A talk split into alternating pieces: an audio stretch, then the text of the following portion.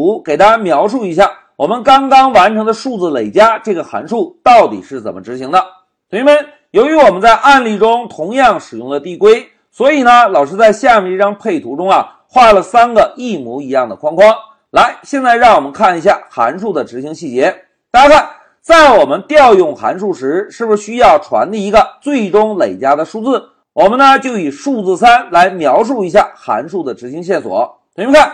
在第一次执行函数时，首先要判断一下 number 是否等于一，因为 number 等于一是我们指定的出口，对吧？如果不等于一，哎，我们做了一个大胆的假设，假设这个函数能够处理一到 number 减一的累加，哎，同学们，number 减一是不是相当于三减一？三减一之后，再次调用函数时。就会把数字二当做参数传递到函数内部，对吧？那现在同学们看，第二次调用函数时，同样先比较一下数字二是否等于数字一。如果不等于，我们呢再来自己调用自己。哎，再次调用自己，是不是同样把 number 做了一个减一？二减一等于一，然后把一作为参数，再次传递给了 sum number 这个函数。那现在同学们看，当再一次执行函数时，仍然是首先判断 number 是否等于一。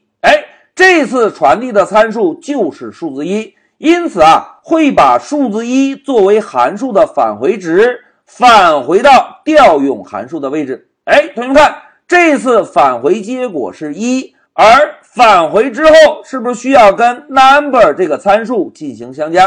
同学们看。在第二次调用时，number 这个参数等于几？哎，number 这个参数等于二。那么一加上二，是不是就会返回一个数字三给第一次函数调用？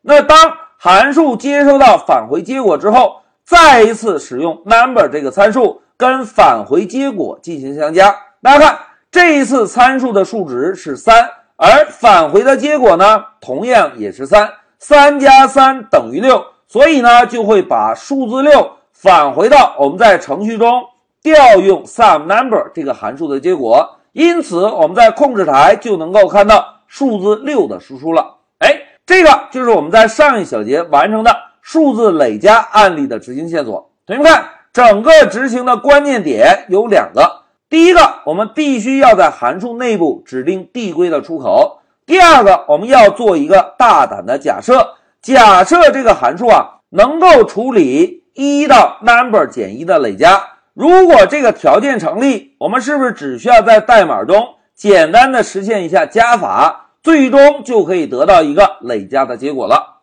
哎，讲到这里啊，老师呢就给大家描述了一下在上一小节我们完成的代码执行的线索，同时呢，老师要给大家一个友情提示，大家看递归啊是我们在程序开发中的一个编程技巧。